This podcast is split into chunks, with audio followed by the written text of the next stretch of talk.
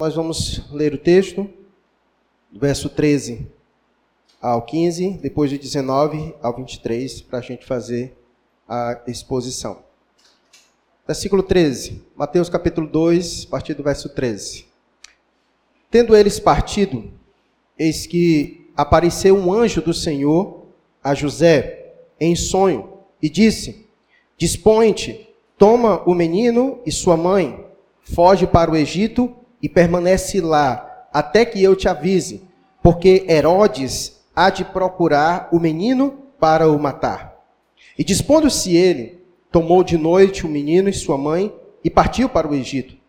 E lá ficou até a morte de Herodes, para que se cumprisse o que fora dito pelo Senhor por intermédio do profeta: Do Egito chamei o meu filho. Versículo 19. Tendo Herodes morrido, Eis que um anjo do Senhor apareceu em sonho a José no Egito e disse-lhe: Dispõe-te, toma o menino e sua mãe e vai para a terra de Israel, porque já morreram os que atentavam contra a vida do menino. Dispôs-se ele, tomou o menino e sua mãe e regressou para a terra de Israel. E tendo, porém, ouvido que Arquelau reinava na Judéia em lugar de seu pai Herodes, temeu ir para lá, e por divina advertência, prevenido em sonho, retirou-se para as regiões da Galiléia e foi habitar numa cidade chamada Nazaré, para que se cumprisse o que fora dito por intermédio dos profetas, ele será chamado Nazareno. Então nós vamos orar mais uma vez e pedir ao Senhor que nos abençoe no entendimento da sua palavra. Pai, nós te agradecemos pelo tempo precioso que tivemos de adorar o Senhor com cânticos e agora pedimos a tua ajuda para a compreensão de tua palavra. Que o Senhor nos instrua, que o Senhor fale poderosamente aos nossos corações, pois cremos que a tua palavra é o instrumento pelo qual o Senhor governa a tua igreja e dirige as nossas vidas. Assim, ó Deus, oramos no nome de Cristo Jesus. Amém.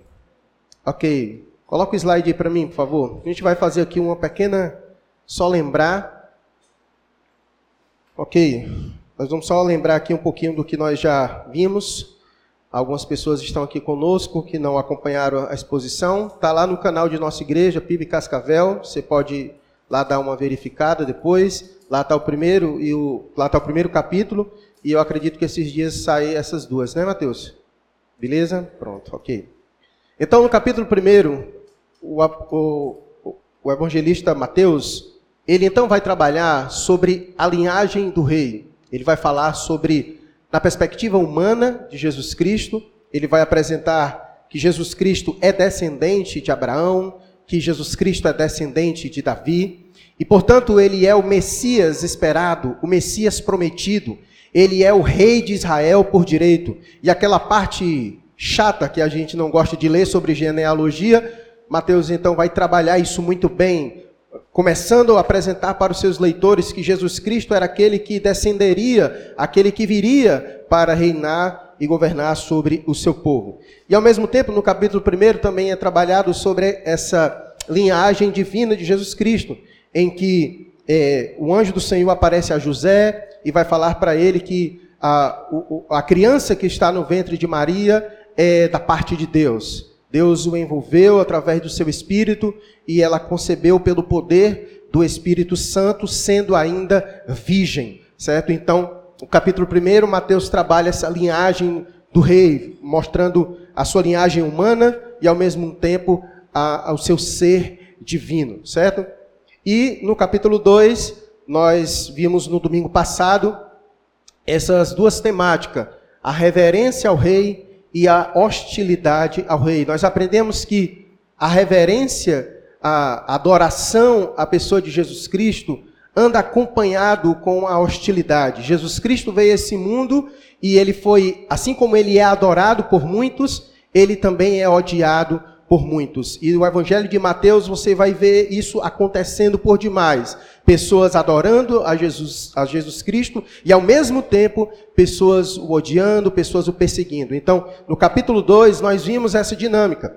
Ele sendo reverenciado pelos três magos, não reis magos, lembrando, eles foram, ele foi reverenciado pelos magos que reconheciam a, a, a grandeza de Jesus, que reconheciam a realeza de Jesus e que foram conduzidos por Deus à presença de Cristo e chegando lá, eles então, espera aí, ó. E chegando lá, eles então levaram presentes digno de um rei, certo? Que nós vimos na, na, no domingo passado. E ao mesmo tempo em que Jesus foi reverenciado, ele também foi odiado, no mesmo, contexto de história.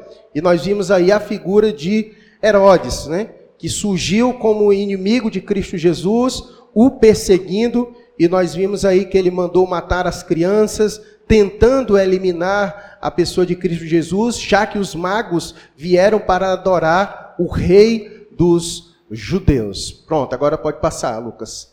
E hoje nós vamos falar sobre a soberania de Deus nessa história, e no capítulo 2, nós vamos aprender que, em meio a tanta hostilidade, em meio a muitas vezes uma crueldade no mundo e uma aparente ação do, do, do maligno para impedir a obra de Deus, nós conseguimos ver nessa história claramente a soberania de Deus, o controle de Deus, ele direcionando todas as coisas no mínimos detalhes, e nós veremos como isso é tão importante ah, para as nossas vidas, ok? Pode passar, Lucas, por favor.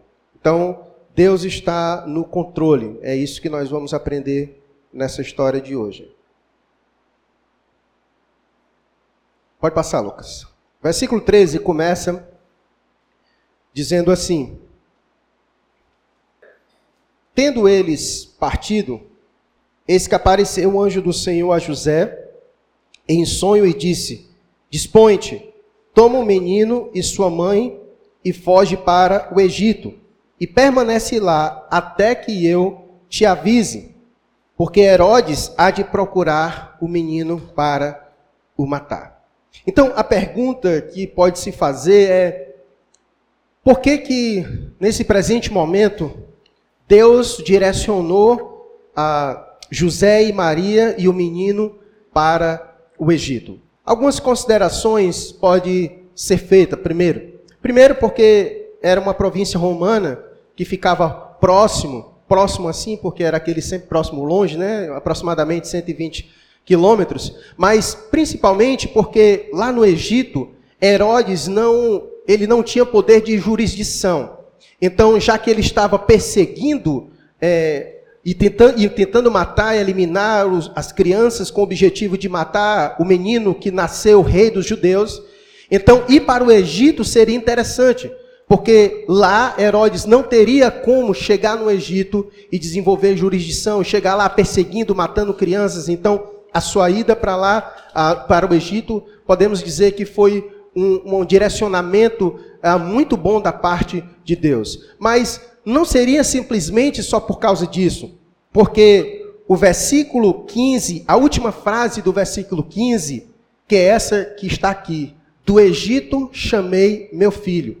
Então nós podemos dizer que a ida de Jesus Cristo, de José e de Maria para o Egito, antes de tudo, era o cumprimento de uma profecia. Porque o final do versículo 15 vai dizer assim: E lá ficou até a morte de Herodes, para que se cumprisse o que fora dito pelo Senhor por intermédio do profeta: Do Egito chamei o meu filho.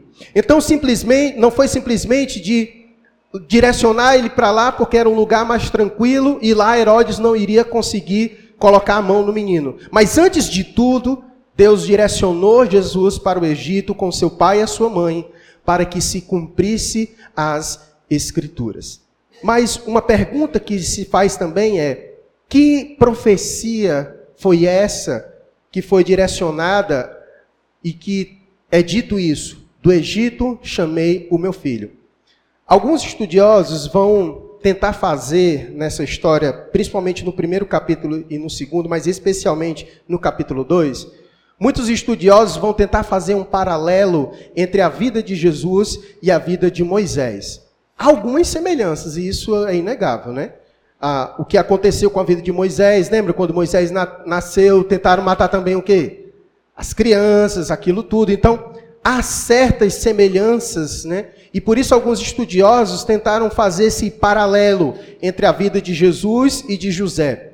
Contudo, essa profecia, ela se enquadra melhor na profecia de Oséias, capítulo 11, versículo de número 1, que diz justamente isso: Do Egito chamei o meu filho. E é claro que quando Oséias disse isso, ele não tinha em mente a pessoa de Jesus Cristo. Ali se, ali se tratava de Israel.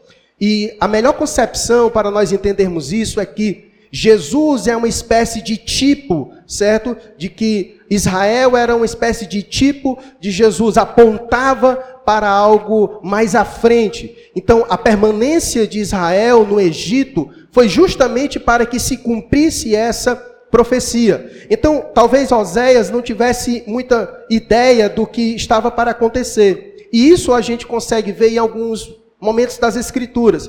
Às vezes ocorre um evento aqui, e quando o autor do Novo Testamento vai falar sobre isso, é como se ele desse uma luz maior sobre aquilo que ocorreu lá, lá atrás e que a gente, ah, agora ficou mais claro, né? Então, Mateus fez isso ele quis trazer uma luz maior sobre o que o Oséias disse, dizendo: olha, aquilo que aconteceu, de fato, Israel ficou lá no Egito, mas tinha uma implicação maior.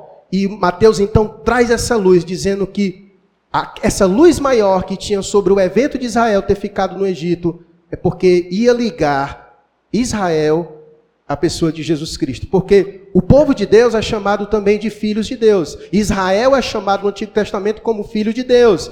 E, portanto, essa, essa tipologia apontando para Jesus Cristo, de que em Israel, Cristo, o Filho de Deus. Então, é cumprido em Oséias essa profecia. Por isso que é dito, do Egito chamei o meu filho. Então, antes de tudo, é importante a gente entender isso de que não foi meramente ah, porque o Egito era um lugar bom, longe da jurisdição de Herodes, mas antes de tudo, Deus o direcionou para lá, para que fosse cumprida a sua palavra, ok? Até aqui, tudo certo? Deu para entender? Captaram bem? Ok. Passa aí, Lucas, por favor. Ok. Talvez você lê, é, graças a Deus esse cão morreu, né? Era, nós vimos, quem esteve aqui domingo passado, viu a tamanha crueldade e brutalidade de Herodes. Herodes era um homem altamente egoísta, um homem altamente. um homem que ficou louco por seu domínio de poder. A sua loucura foi tão grande que Herodes matou uma das suas esposas mais amadas, a Mariana e matou seus filhos com medo de ter o seu trono usurpado. Ele tinha tanto medo de perder o poder que ele matou sua esposa e matou seus filhos com medo de haver uma conspiração contra ele. Ora, se ele teve coragem de matar sua esposa e seus filhos para não perder o, seu trono, então surge magos dizendo que nasceu rei judeu, ele ficou com medo de perder o seu trono. Vamos matar logo matar. Quem é? Onde é que esse menino nasceu? Onde foi que ele nasceu? Pois me diz onde foi que ele nasceu para que eu possa ir lá adorá-lo. Mas na verdade ele queria matar. E como os magos não disseram para Herodes onde o menino estava, o texto diz que ele ficou furioso. E ele então mandou matar todas as crianças que tivessem abaixo de dois anos. Foi um grande massacre. E isso aconteceu, como nós vimos, para que também se cumprisse as escrituras, quando diz: Ouviu-se um clamor em Ramá, pranto, choro e grande lamento. Era Raquel chorando por seus filhos, inconsolável, porque não mais existem. E assim a, aconteceu. Por isso que nesse presente momento Deus direcionou José, Maria e Jesus para o Egito para fugir da ira, da fúria de Herodes, que queria matar o menino, como é descrito no versículo de número 13. Dispõe-te, toma o menino e sua mãe, foge para o Egito e permanece lá até que eu te avise. Por quê? Porque Herodes há de procurar o menino para o matar. E assim eles foram, como diz o verso 14, Dispondo-se ele, tomou de noite o menino e sua mãe e partiu para o Egito, e ficou lá até a morte de Herodes. E Herodes teve uma morte muito triste. Podemos dizer que as suas genitálias foi comida de bicho. Ele morreu de, é, não sei quantos já ouviram essa, falar sobre essa doença, é gangrena de Fournier. Ela cria bicho nas suas genitálias e, obviamente, naquele tempo não tinha um tratamento adequado, então ele morreu numa situação bastante deplorável, nós podemos assim dizer. E ele tinha cálculo renal aguda, segundo a perícia romana. Então ele sofreu muito na sua morte, mas também o homem foi ruim demais em vida, né? Então teve uma morte bastante cruel. E quando ele morreu, ele então dividiu o seu domínio para os seus três filhos que ficaram: Arquelau, Antipas e Felipe II.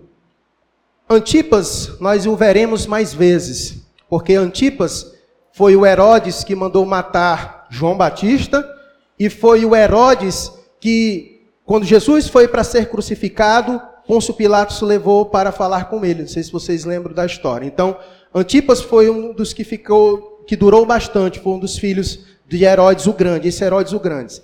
E esse Arquelau, que ficou então sobre a região desse domínio da Judéia, e também da Indumeia, esse foi o que continuou a perseguição. E Arquelau, esse filho de Herodes, ele herdou a maldade do seu pai. E, e tamanha foi a sua maldade que os judeus o rejeitaram.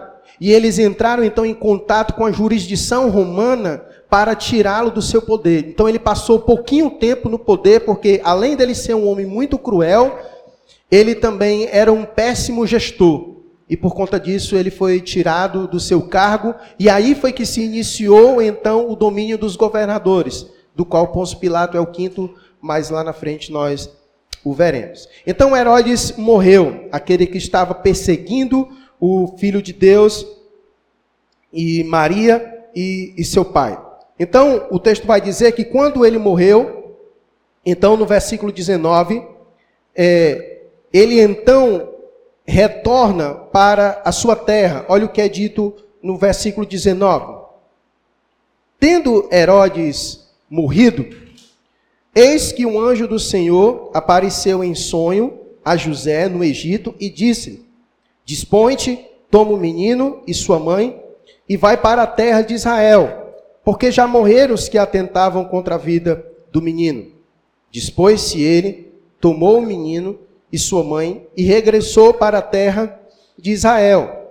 E tendo, porém, ouvido que Arquelau reinava na Judéia, em lugar de seu pai Herodes, temeu ir para lá.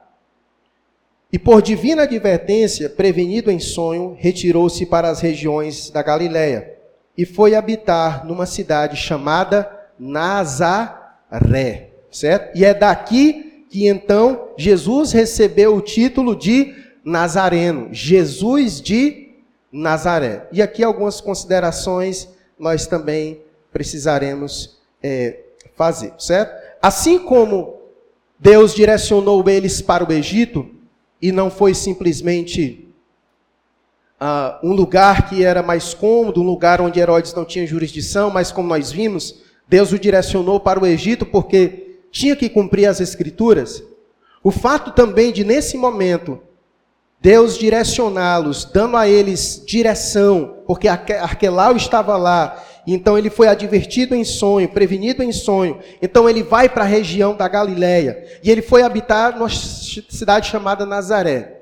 Primeira consideração: o fato de que Lucas, no capítulo 1, vai dizer que tanto Maria quanto José já habitaram, haviam habitado na cidade de Nazaré. Então era uma cidade conhecida por José e também por Maria, certo? Então lá havia sido o lar deles em determinados momentos de suas vidas. Então era um lugar onde eles conheciam e sabia que lá seria um lugar adequado para ficar com Jesus. Mas antes de tudo, também é importante dizer que eles foram para lá para que se cumprisse, como diz o versículo 23, para que se cumprisse o que fora dito por intermédio dos profetas, ele será chamado Nazareno. A pergunta é: qual foi o profeta que disse isso? Nenhum. Nenhum profeta disse isso. Mas a Bíblia está dizendo, calma, eu vou lhe explicar, certo? A ideia de que Jesus foi para Nazaré e por isso recebeu o nome de Jesus de Nazaré para que fosse cumprido. A melhor ideia de se entender isso não é que tem nenhuma profecia de forma direta dizendo isso, certo? A cidade de Nazaré era uma, uma cidade que nós podemos dizer que era desprezada, rejeitada. É tipo que nem alguns bairros lá em Fortaleza, o cara diz, mora onde? No Pirambu. Vixe! Tá entendendo? Até acontece, né? Essas coisas. Né? Por exemplo, eu moro, eu moro lá no Parque Europeu. Vixe! Né? Então, há esse certo preconceito. Havia esse certo preconceito com Nazaré. Tanto é que Natanael, no capítulo 1 de João, vai dizer assim para Filipe: e alguma coisa boa sai de, de Nazaré? Porque Filipe tinha encontrado Jesus e disse: Natanael, vamos lá, eu encontrei Jesus, aquele da qual Moisés falou, lei, a lei falava sobre ele, eu encontrei Jesus de Nazaré. E Natanael, e de lá saiu alguma coisa boa? A mentalidade deles já era essa de que de lá não podia surgir nada de bom, porque era uma cidade rejeitada, era uma cidade desprezada. Então, dizer que Jesus foi para lá para que se cumprisse as escrituras é o que Isaías disse no capítulo 49, que ele foi rejeitado e desprezado. De que Jesus foi rejeitado e desprezado. E vários profetas vai dizer isso acerca dele, de que ele foi rejeitado e desprezado. Então, o título que ele recebe de Jesus de Nazaré é um adjetivo justamente assim, depreciativo, certo? Tanto é que os cristãos no primeiro século também foram em alguns momentos é, chamados dos nazarenos, nesse título um adjetivo assim, muito negativo, né? Desprezados por causa da conotação da cidade de Nazaré. Então, os profetas não, não tinham uma profecia específica sobre isso, mas os profetas disseram que ele seria rejeitado e desprezado, e não havia lugar melhor para ele então ter estado do que Nazaré, porque quem era de lá era rejeitado e era desprezado. Por isso que o texto diz: "E ele será chamado Nazareno", como foi dito pelos profetas, certo? Deu para compreender aí? OK? Dadas essas informações aqui por cima para os irmãos, só para você olhar para o texto e ficar mais rico de conhecer um pouco melhor. Mas o ponto central do sermão é falar sobre essa soberania de Deus e o Deus que está no controle de todas as coisas. Já vimos isso aqui, ele já conduzindo, certo? Mas nós veremos agora de forma mais detalhada, certo? Passa aí, Lucas, por favor. Deus é soberano e cuida dos seus filhos. Isso aqui fica muito claro nessa história e é lindo de se ver, certo? Vejamos aqui o primeiro ponto. Passa aí, Lucas. Ele fala conosco. Veja o versículo 13 aqui comigo mais uma vez. Diz assim: Tendo eles partido, eis que apareceu um anjo do Senhor a José em sonho e disse: Veja o versículo 19 comigo.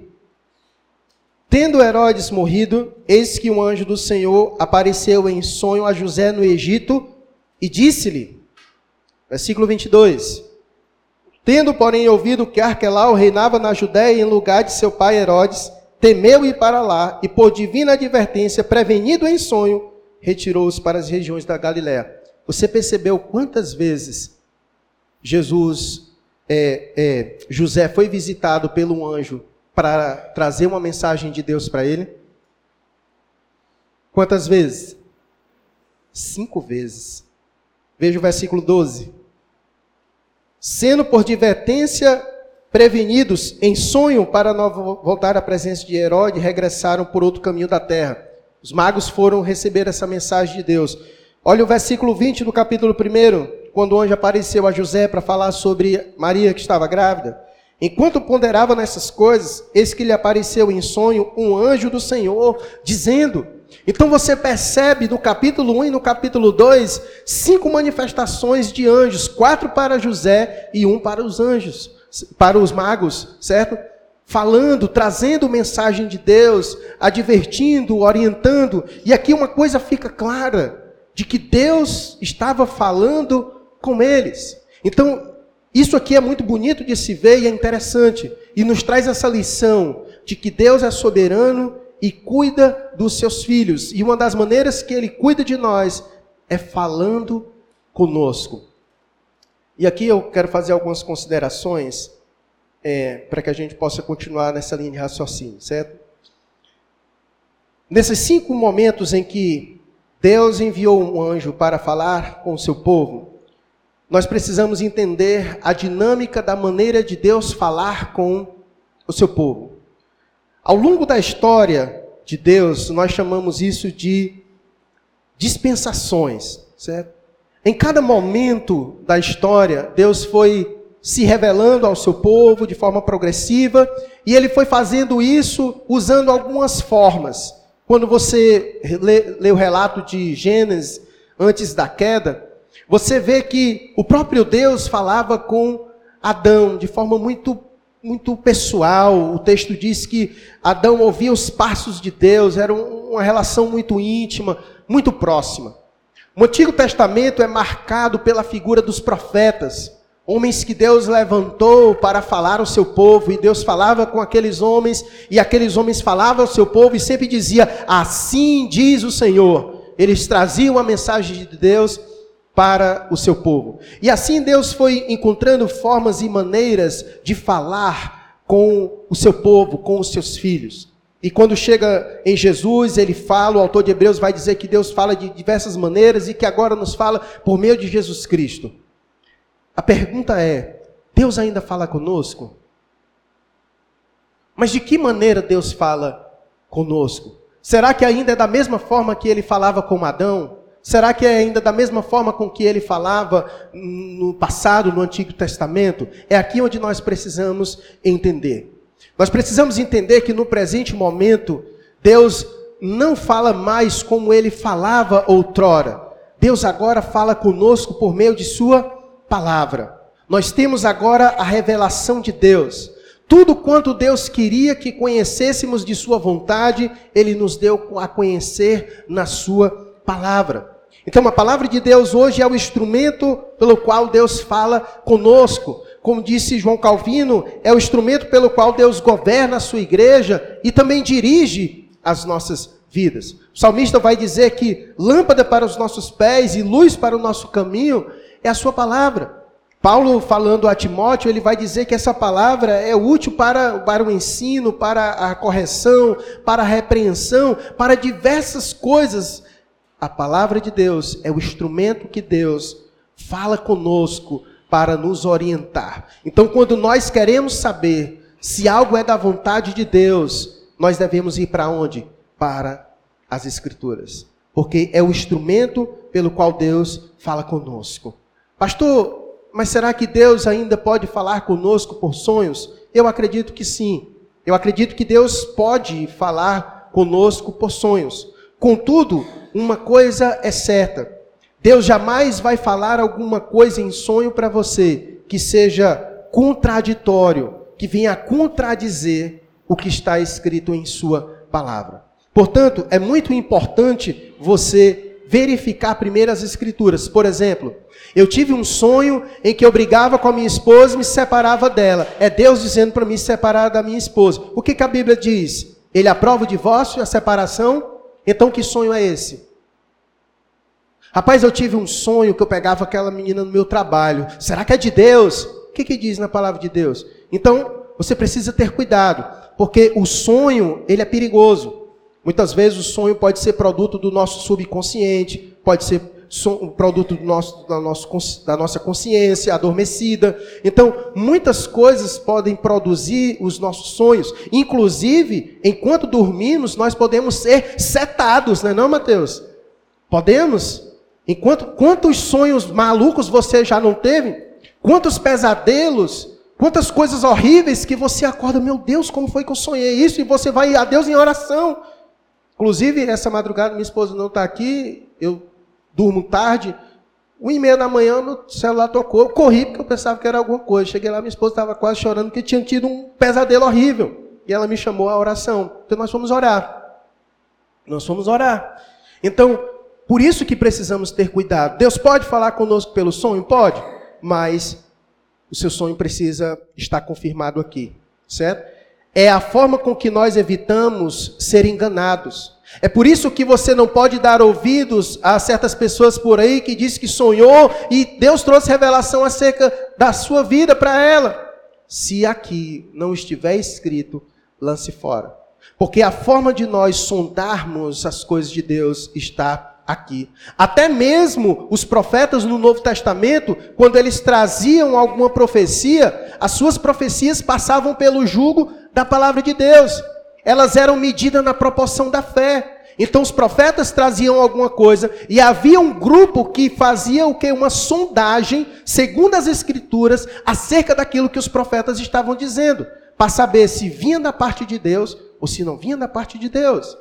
Então esse cuidado é extremamente importante, certo? Porque caso contrário nós seremos levados por essas coisas. E quantas heresias não surgiram através de revelação de anjo? Muita, muitas seitas surgiram justamente da ideia de que alguém recebeu uma revelação de anjos. E Paulo vai dizer que ainda que venha um anjo do céu que traga outra coisa diferente dessa aqui do que já está escrito, seja considerado o quê? Maldito.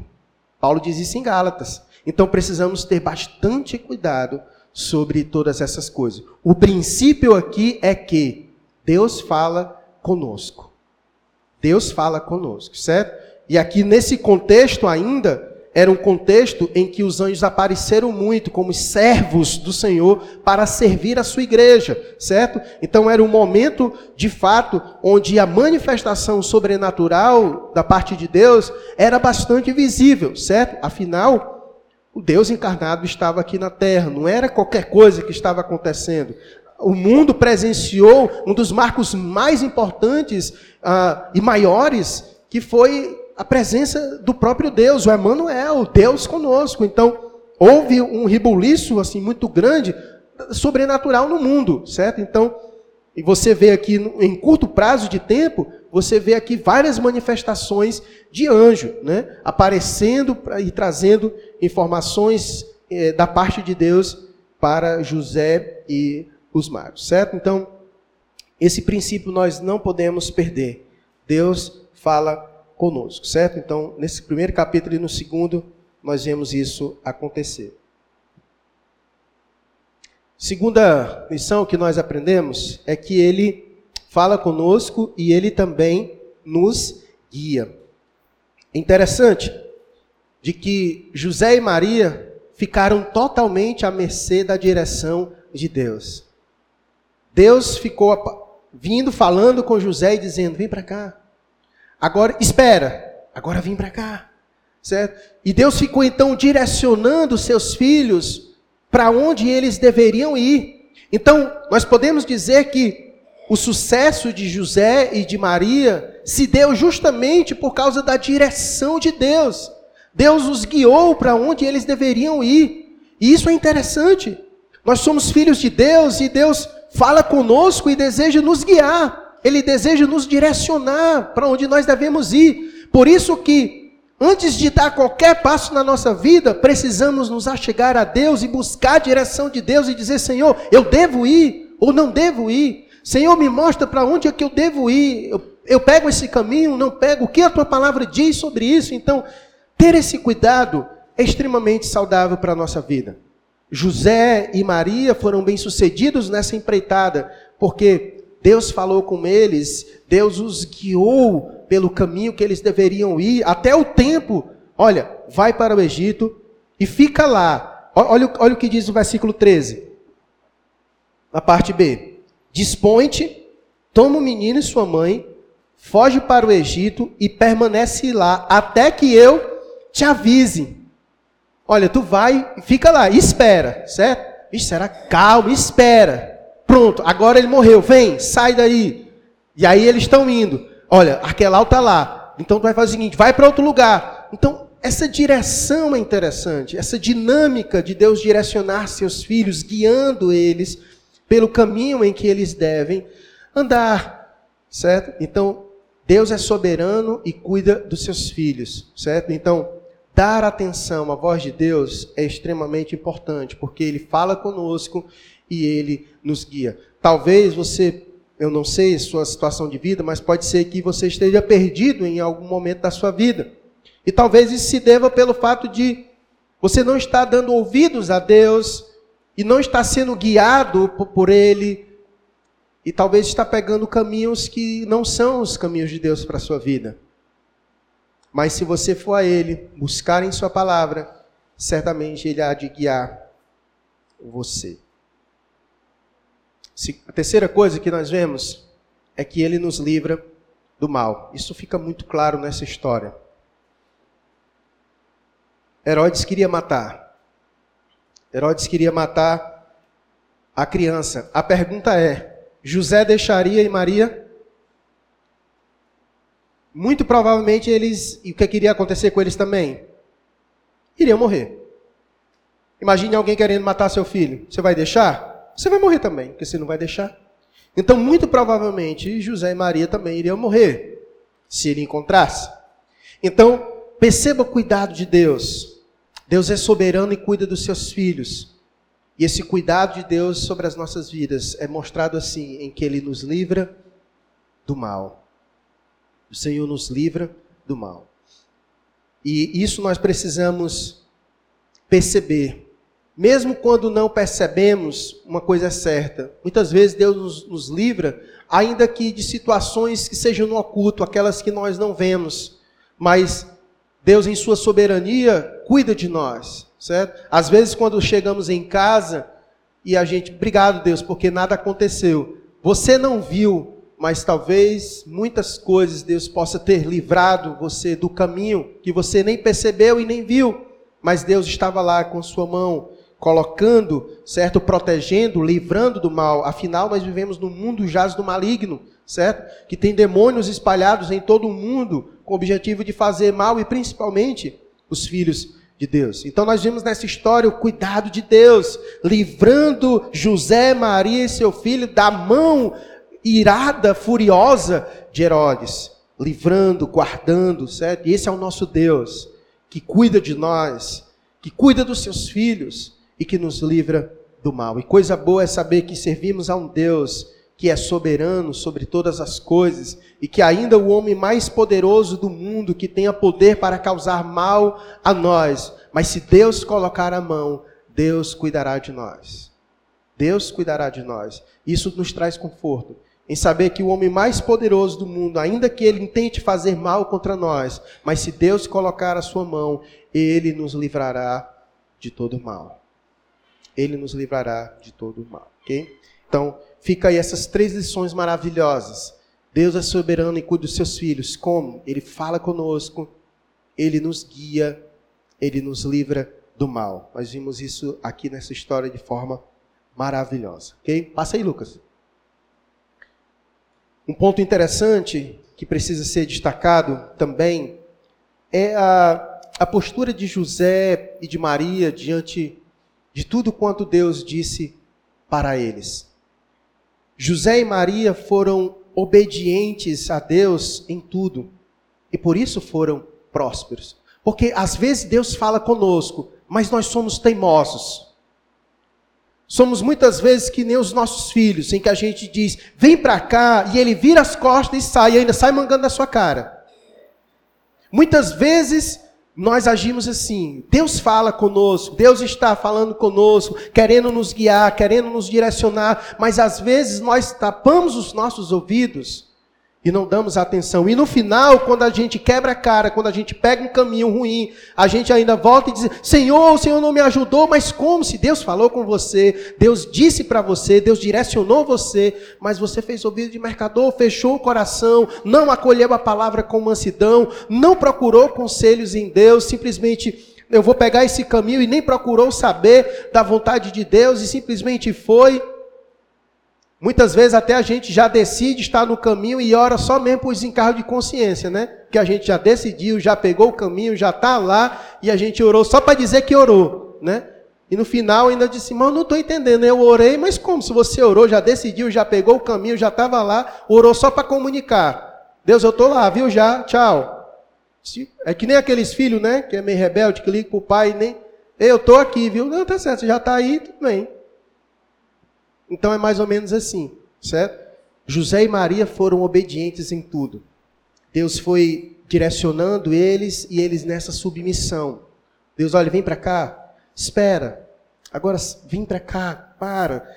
Essa submissão de ouvir atentamente o que Deus disse, de seguir os conselhos de Deus, de pegar o caminho que Deus disse, disse esse é o caminho da, para a nossa prosperidade. Quer ser próspero? Ouça o que Deus tem para lhe dizer. Atente para o que Deus tem lhe dizer. Pegue os caminhos que Deus tem dito a você. Acolha com mansidão a palavra de Deus. Crie o hábito de buscar saber de, em Deus sobre a vontade dele para a sua vida. Tenho certeza. Se você fizer isso, você será próspero em seu caminho. Será próspero em seu caminho. Lembra o que foi que Deus disse para, para José, diante do desafio? Olha, procura fazer tudo quanto está para Josué. Procura fazer tudo quanto está escrito aqui na palavra. Nem se desvia nem para a direita e nem para a esquerda. Olha, quer ser próspero? Observa. Busca cumprir tudo quanto está escrito nessa palavra. Você será bem sucedido no seu caminho. Esse foi o segredo para Josué. Esse foi o segredo para, para Josué. Ele buscou fazer tudo quanto estava escrito na lei de Deus. Pegou o caminho direitinho e foi bem sucedido. Esse é o caminho para nós. Então, Deus fala conosco. Deus fala conosco. Não adianta você ficar, Senhor, fala comigo, se você não abrir as Escrituras para que Deus fale com você. Você precisa ter o hábito de abrir as Escrituras, ler diariamente, para que diariamente Deus fale ao teu coração para que Deus diariamente fale ao teu coração. É dessa forma com que ele vai conduzir você. Tá com dúvida? Procura alguém que pode te orientar segundo a palavra de Deus. Alguém que pode te instruir segundo a palavra de Deus. Para que você tenha certeza de que o caminho que você está pegando é um caminho que tem aprovação de Deus, de que Deus se agrada, de que é isso mesmo de Deus para a sua vida, certo? E não siga os seus instintos. Certo? Esse negócio de que, não, eu estou sentindo o meu coração. Fuja dessa, certo? Porque a Bíblia diz, o que, que a Bíblia diz do nosso coração? Ele diz que o nosso coração é como, Jeremias? Desesperadamente corrupto. Você quer realmente seguir seu coração? Se a Bíblia diz que ele é desesperadamente corrupto, como é que você está seguindo seu coração? Você não tem que seguir seu coração, você tem que seguir a palavra de Deus. E vai ter muitos momentos que Deus vai estar dizendo, e o teu coração vai não, vai não, vai não. Muitas vezes vai ser assim. Porque o nosso coração é desesperadamente corrupto, certo? Nós não podemos confiar nas nossas emoções, certo? Não podemos confiar. Quantas vezes nós não, demos, nós não nos demos mal na vida porque seguimos nossas emoções? Todos nós aqui temos experiências ruins na vida, porque seguimos a nossa intuição. Você não é mãe de nada, não. Seguir a intuição. Que intuição é essa, meu irmão? Não, seguir meu coração. Que mandiga é essa? Não. É a palavra de Deus. É a palavra de Deus que nós devemos seguir, certo? Porque ela sim nós podemos confiar.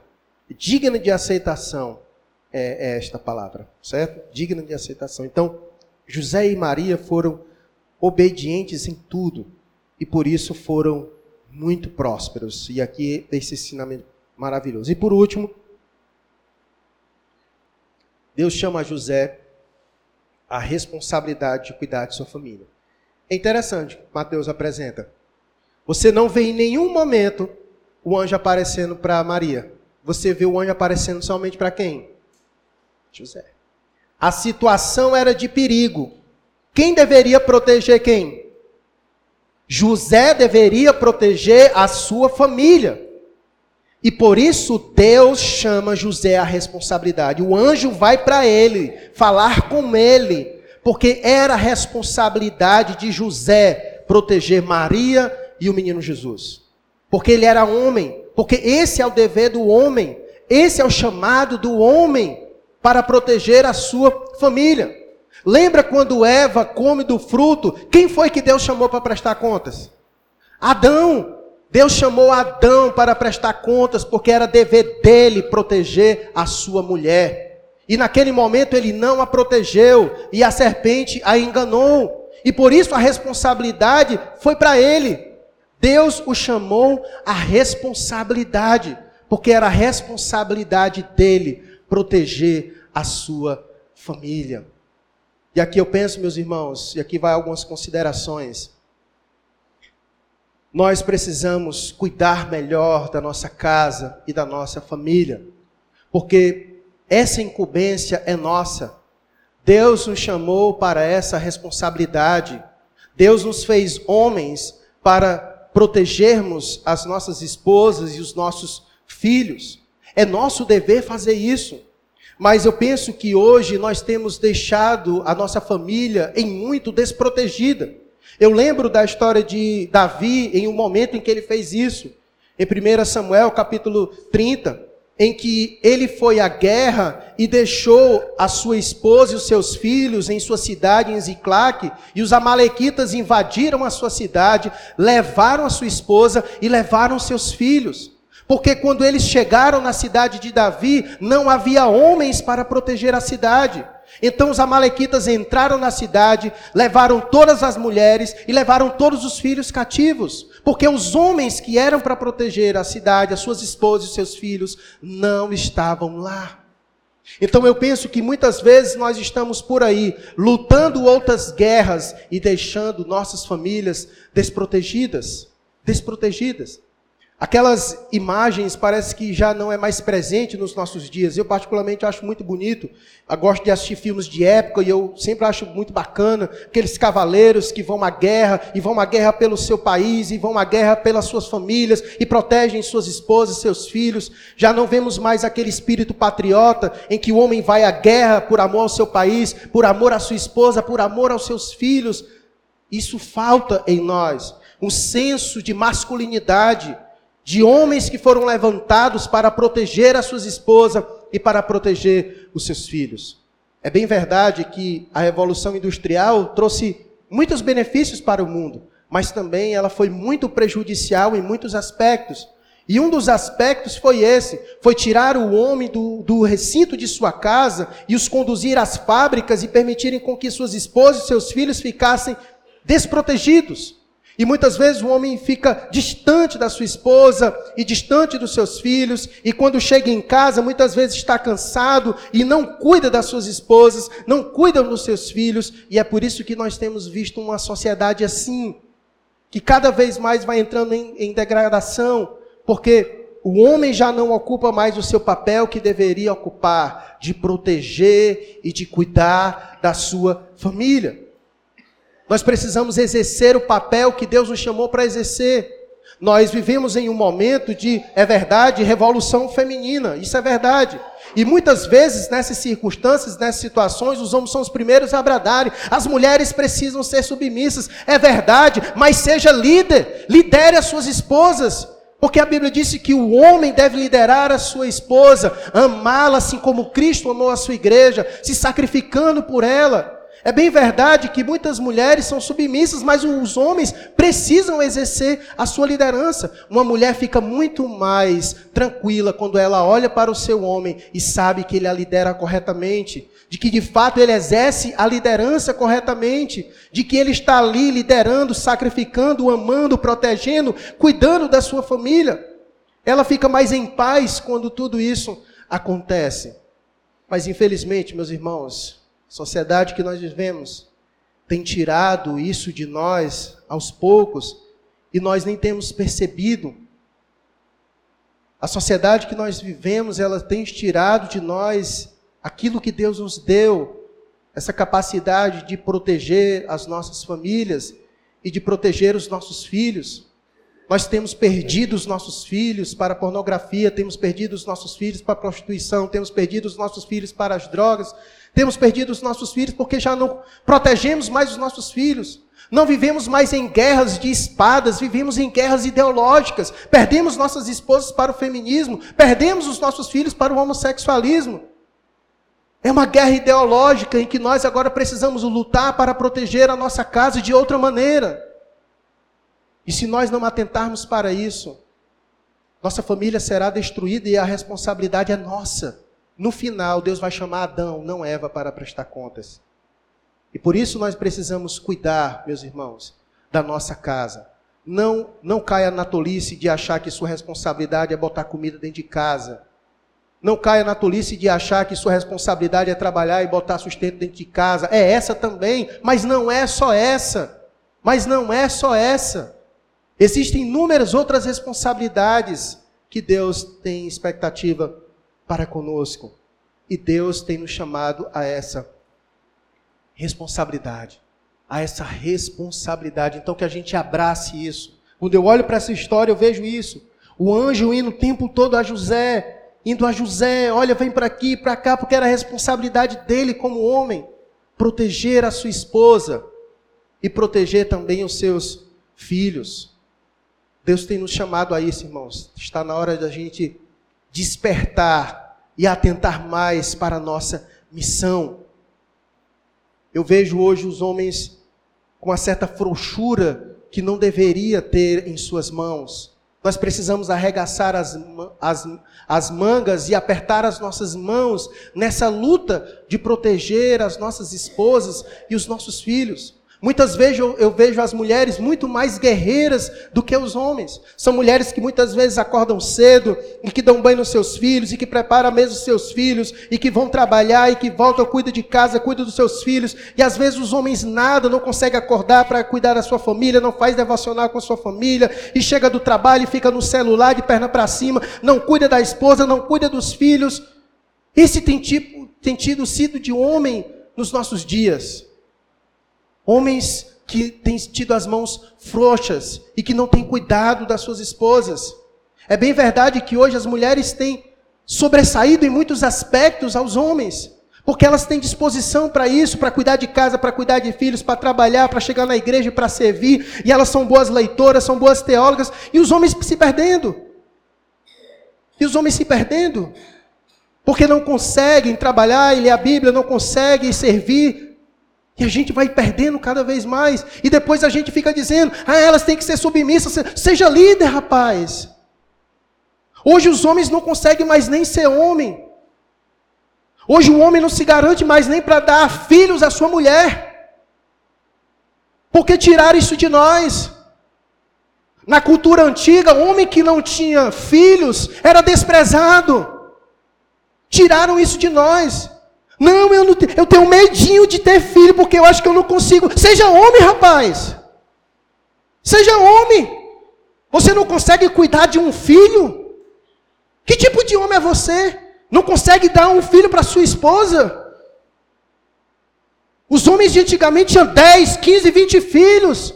Ah, mas meu avô não cuidou muito deles. Não tire as más, as más pessoas como regra geral. Porque no passado também houve muito bons homens que criaram 15, 20 filhos e muito bem. Tire eles como exemplo. Então, o homem que não consegue dar um filho para sua mulher, meu irmão, pelo amor de Deus. Mas colocaram isso na nossa cabeça. Colocaram isso na nossa cabeça. E a gente não consegue mais liderar uma mulher e filhos em casa.